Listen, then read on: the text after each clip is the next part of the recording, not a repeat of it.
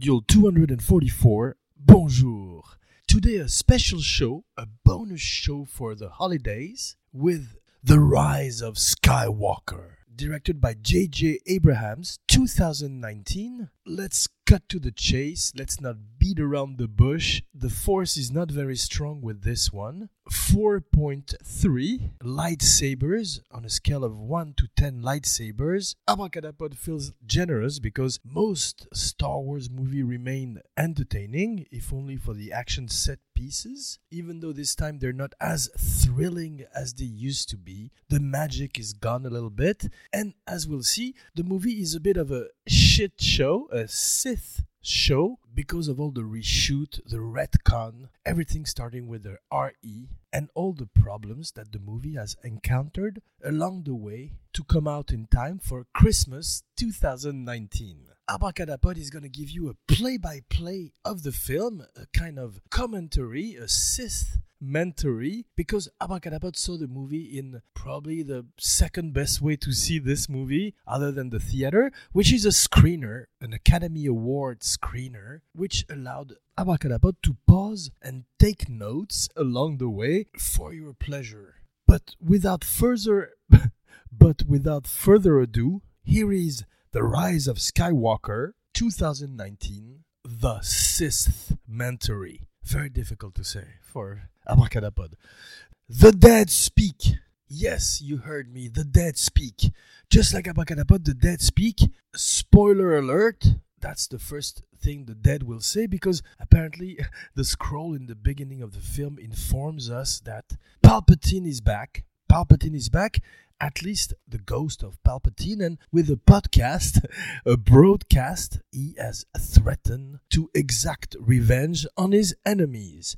Uh, meanwhile, Kylo Ren, who remains probably the best part of the whole J.J. Abrams saga, which comprise three movies, his own trilogy, with a movie in the middle by Rian Johnson, The Last Jedi. Like Abracadapod said before, Abracadapod likes almost all the Star Wars movie. The prequels, not so much, but can find more or less something entertaining along the way with characters that have accompanied the little Abracadapod since the age of 12, when Abracadapod discovered it in a private screening in Paris, as mentioned in the previous episode about the Mandalorian. Once again, Abracadapod revisits the universe of Star Wars for a movie that's very disappointing even though Abracadapod didn't have much expectations. A little bit of Star Wars fatigue as set around the time of uh, the solo movies, Rogue One and Solo, which still have some very interesting elements, especially Rogue One. And today we're gonna look at the pros and cons of the rise of Skywalker and realize that unfortunately the cons outweighs the pros. The dead speak. So as soon as the movie starts with that first sentence on the scroll, that now mythical scroll that opens every movie, we know that the film is going into a different direction. Zombies, why not? Abracadapod is not very familiar with the cartoons or all the ancillary products or novelization that have expanded the universe for years and years. And maybe zombies have happened before, but for Abracadapod, it was the first time that the dead speak, and the movie starts just like Uncut Gems, with a kind of rock, this time in the shape of a pyramid, that we will discover is the MacGuffin of the film, a little bit like Uncut Gems, which is a far superior movie with a wonderful performance by Adam Sandler, one of the best of his career, if not the best of his career. But we will talk about the movie in length during the special Top 10 2019 coming early in 2020. Today, the last show of 2019. Happy holidays from Abracadapod with a movie and a saga that is once again dominated by Adam Driver. Adam Driver has had the most excellent year with The Report, a political thriller in the vein of All the President's Men, as well as Marriage Story. I think that's the title, the Noah Baumbach movie, inspired by his own life and, and own marriage and divorce with Jennifer Jason Leigh. Abracadapod hasn't seen the film. It looks like a, a modern version of Kramer versus Kramer, which is a movie that Abracadapod didn't like very much in the first place. But more power to Adam Driver, who has an exceptional year. He can also be seen in the Jim Jarmusch movie The Dead Don't Die, which Abracadapod hasn't seen also, and which got mixed reviews. To remain polite, Adam Driver, his commitment, his drive, no pun intended, is the most interesting part of the whole film. Every time he's on screen, it's very interesting, and it's difficult to take our eyes off of him. Enter the Emperor Palpatine, played once again by Ian McDiarmid. He is a cross between Matthias from the Omega Man and Mr. Burns from The Simpsons. We are reintroduced with Chewie Chewbacca, who plays chess, the 3D chess game. We will see that the movie is full of little references, in particular to the first three movies of the trilogy, the one that started the saga and the legend of Star Wars. Oscar Isaac is here, John Boyega, and Daisy Ridley, Poe, Finn, and Rey. And even though they're all wonderful actors, the movie doesn't give them a lot to work with. That movie was supposed to be Carrie Fisher's movie. Unfortunately, she died before production started, and J.J. Abrams had to use footage that was not utilized on The Rise of the Jedi. She was ready for the movie to be her own film, but unfortunately, she left us prematurely it was also supposed to be a movie directed by Colin Trevorrow and even maybe Rian Johnson, but both of them exited the projects for diverse reasons. Colin Trevorrow, people say that he took himself out of the picture by a movie, a picture by the name of The Book of Henry that Abracadapod hasn't seen, but which garnered the worst reviews ever. And Rian Johnson, because he wanted to take some time off in between The Last Jedi and Knives Out, is Who Done It, murder mystery with Daniel Craig and the great Chris Evans, who are both wonderful in the film. A very good movie in the tradition of Agatha Christie, but with a modern twist, which would make a great double feature with Ready or Not, our first recommendation of the week, a movie that Abracadapod has seen recently, and which basically mixes Get Out, Knives Out. And the Zodiac Killer's favorite film, The Most Dangerous Game. In French, The Hunts of the Count Zaroff, which has inspired countless of movies where human beings are the prey. Great movies like Without Warning with Jack Palance and Martin Landau facing an alien, a kind of prototype for Predator, Proto Predator. and another great one called Surviving the Game with Ice T facing off against F. Murray Abraham, Salieri himself, and Gary Busey. And of course, Hard Target with Jean Claude Van Damme, a subgenre of cinema that is very dear to Abracadapod. Jean Claude Van Damme and Wilford Brimley, Goddammit! Playing very improbable Cajun characters and fighting the great Lance Henriksen and Arnold Vosloo, the mummy himself. Imhotep. It's the movie where Jean Claude Van Damme knocks out a snake with a karate punch. A classic, like I said right away we're thrown into an adventure which is less interesting than The Mandalorian, the new series on Disney Plus, which seems to be the future of the franchise right now. Less movies, at least no more movies until 2022 and more theme parks, rides, cantinas, and TV shows on Disney Plus like Obi-Wan Kenobi with Ewan McGregor, Hobby Ewan Kenobi, and others, which will follow in the footsteps of The Mandalorian, a great show, a Western space opera in the tradition of the spaghetti westerns of the 70s, and also the TV shows that are portrayed in the great Once Upon a Time in Hollywood by Quentin Tarantino. Another one that, of course, made Abracadapod's top 10 list of 2019, coming soon on Abracadapod, the podcast about the magic of cinema. Now with real pieces of English in it.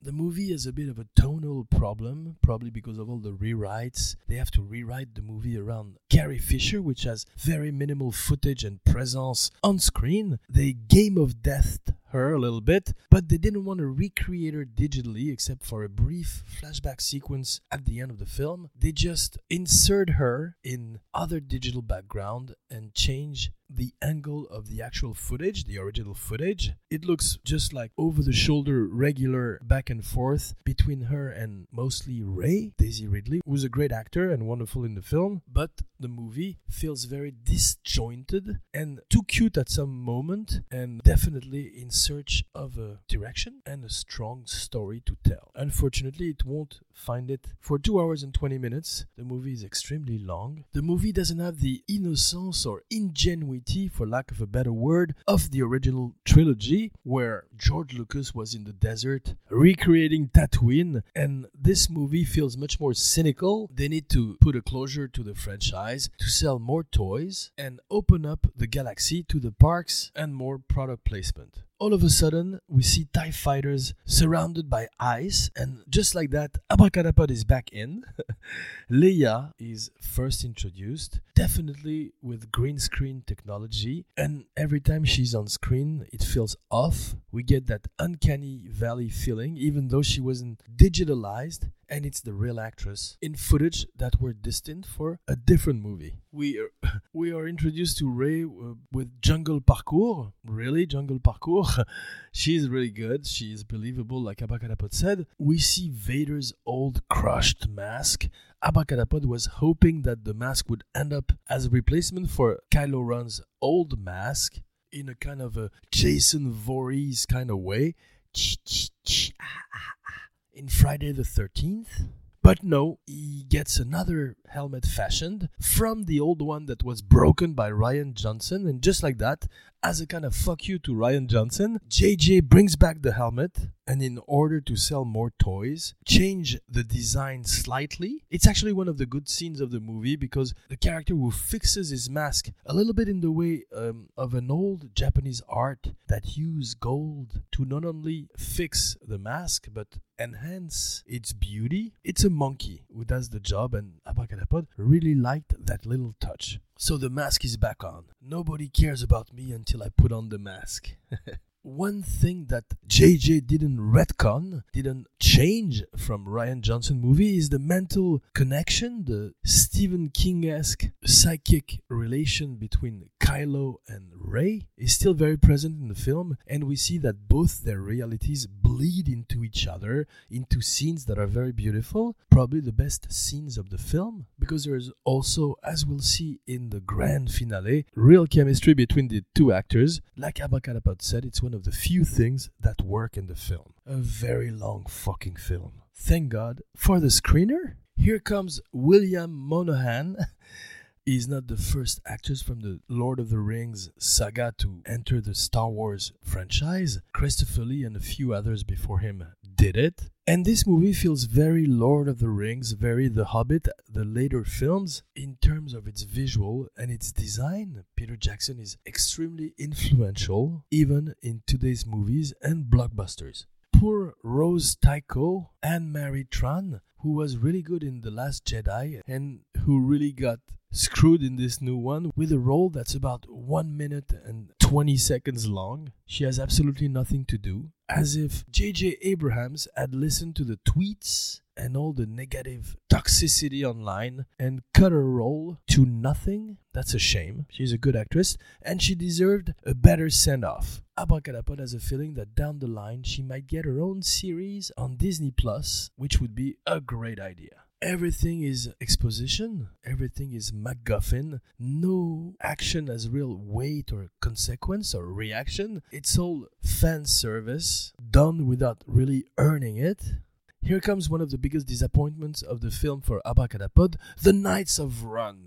They've been announced for many movies like Badass, and they're just a bunch of dude dressed like bikers a lesser and weaker versions of the Bikers from Hell from Mandy, the great movie by Panos Cosmatos, with the great Nick Cage. The second recommendation of the week, Mandy, a movie perfectly designed for the holiday. Richard E. Grant is perfect. He modeled his game after the great Peter Cushing, who returned in Rogue One as a digital creature, Grand Moff Tarkin, and Richard E. Grant enters the Star Wars universe seamlessly, just like Domhnall Gleeson, who returns as Hux, with a little twist down the line that Abracadapod will not reveal. Spoiler alert, but it's good to keep a little mystery nonetheless.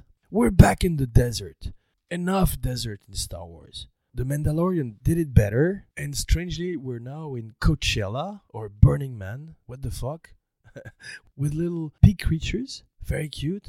And Lando Calrissian, the return of Billy Dee Williams, the great Billy Dee Williams, still smooth as fuck and a great actor. All his scenes have weight. He's one of the best thing of the film. A film in need of a lot more good things, like Billy Dee Williams. Still a great mustache, also. He is the one to say, I've got a bad feeling about this. There's always a character saying that, starting with Han Solo, Harrison Ford in the original trilogy. Abracadapod doesn't like when catchphrases are repeated in later installments of a franchise, like I'll be back, said again and again ad nauseam in all the terrible Terminator sequels. Talk about diminishing returns. So drop the old catchphrase, Hollywood, and create new ones. Speaking of new catchphrase, Oscar Isaac is more or less the comic relief this time. He's always wonderful. And he says, talking about flying stormtroopers, they fly now? Good line that he sells very well.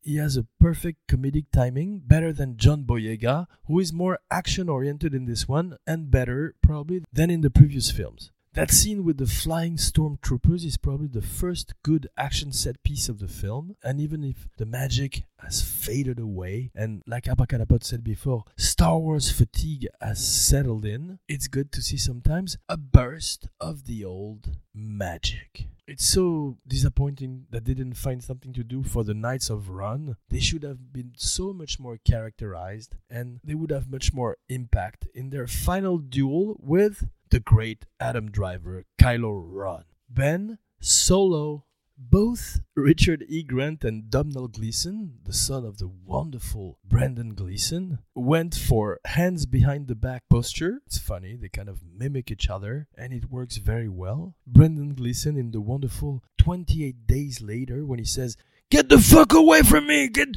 get the fuck away from me!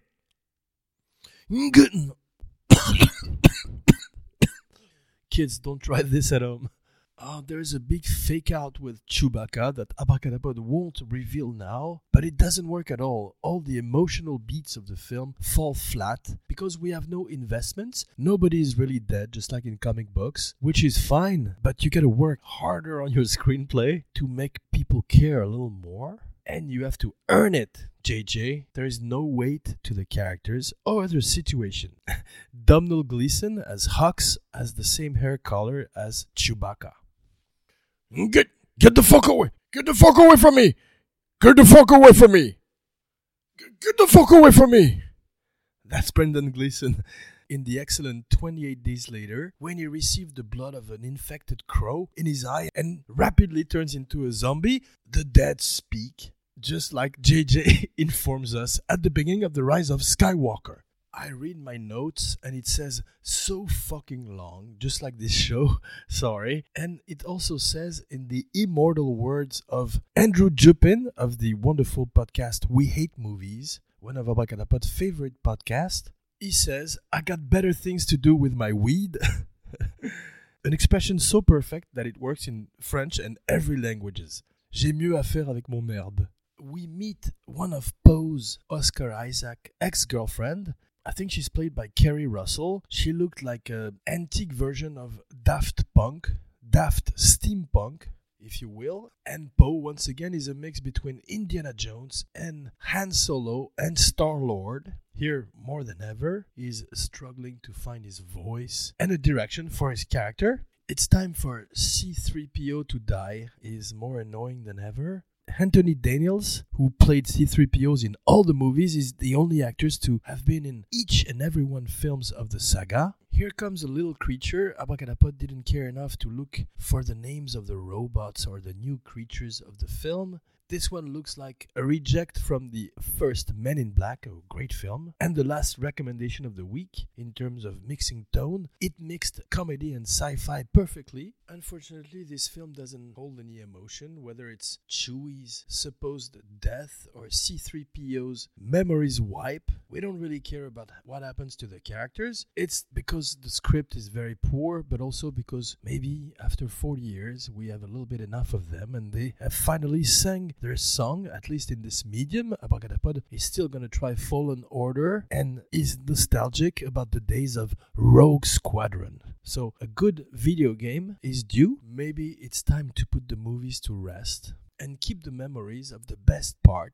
of the saga created and imagined by George Lucas in 1977 with A New Hope, still to this day one of Abracadapod's favorite Star Wars movie, with of course Empire Strikes Back and The Return of the Jedi where the Ewoks, in retrospect, don't seem so horrible. At least they were cannibals and they ate people and stormtroopers. Compared to some of the new creatures and people that appear in the new films, they were not that bad after all. Speaking of stormtroopers, they're still as ineffective as ever, and it looks like they haven't learned anything in 40 years and still are basically just laser fodder. Maybe it's time for Abracadapod to grow up and move on to leave behind his Chewbacca sheets and Vader lunchbox, drop his little lightsaber. That's not a metaphor. That's not code. A lightsaber which looked just like a flashlight, not a flashlight. no, Abracadapod is not sponsored by Adam and Eve.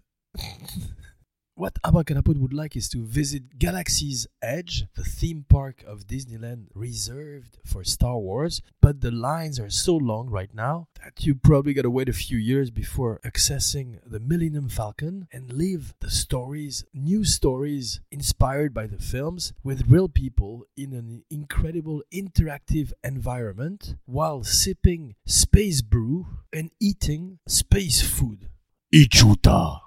The Rise of Skywalker feels more like a Fast and Furious movie, a Michael Bay film. There is a flashback where we discover that Rey has exactly the same hairstyle when she was a kid as when she's a grown up, probably to help the audience understand that it's the same character. But we can tell throughout the whole film that JJ doesn't have a lot of respect for his audience. Unfortunately, Abracadapod likes some of his films, mostly the first Star Trek, and some of his productions, like Cloverfield, maybe the best movie to come out of the JJ verse. Abracadapod also likes his Mission Impossible, mostly because of the great Philip Seymour Hoffman, who remains the best villain of the series and one of the best actors ever. RIP Abracadapod misses Philip Seymour Hoffman very, very much. The mask is back on for a part of the film for Adam Driver. It's easier for Disney to sell an evil biker helmet than Adam Driver's face on a backpack or pajamas. Abracadapod is a big fan of Adam Driver, who was wonderful in Silence by Martin Scorsese and is always impeccable in the choices of his roles. The movie, unfortunately, feels also like the latter Terminator movies, playing the greatest hits in a desperate attempt to connect with the audience and take advantage of their nostalgia for Star Wars. A lot of crosses are present throughout the films, whether it's Kylo Ren's lightsaber or other imagery. The movie wants to be biblical, Shakespearean, and epic, and doesn't really succeed, except for the arc of Kylo Ren and the return of Harrison Ford, who has a very beautiful scene with his son, both great actors at the top of their game, playing an interesting scene that echoes their tragic and final encounter in the original one, the first J.J. Abrams films, The Force Awakens, a pretty good film. Harrison Ford is back, and whatever they paid him was worth it for one scene that is well written and very well acted. The movie is basically Dirty Grandpa, with Palpatine being the grandfather of Rey. we discover that at the end that he's just pissed off that she doesn't visit more there is a, a tribe of noble people of the mountains who are worse than the Ewoks, and a cool wave planet where the Death Star has crashed. Beautiful scenery of huge wave crashing, and which will be the set of one too many action scene. The Death Star remnants look a little bit like Hans Ruedi Giger. It's a beautiful set decoration, one of the great decor of the film, which use a lot of practical effects. Another one of the few good things of the movie. The fight between Kylo Ren and Rey is pretty cool, actually. Well done. great choreography between the two actors. They did a lot of their stunts, and you can feel it on the screen.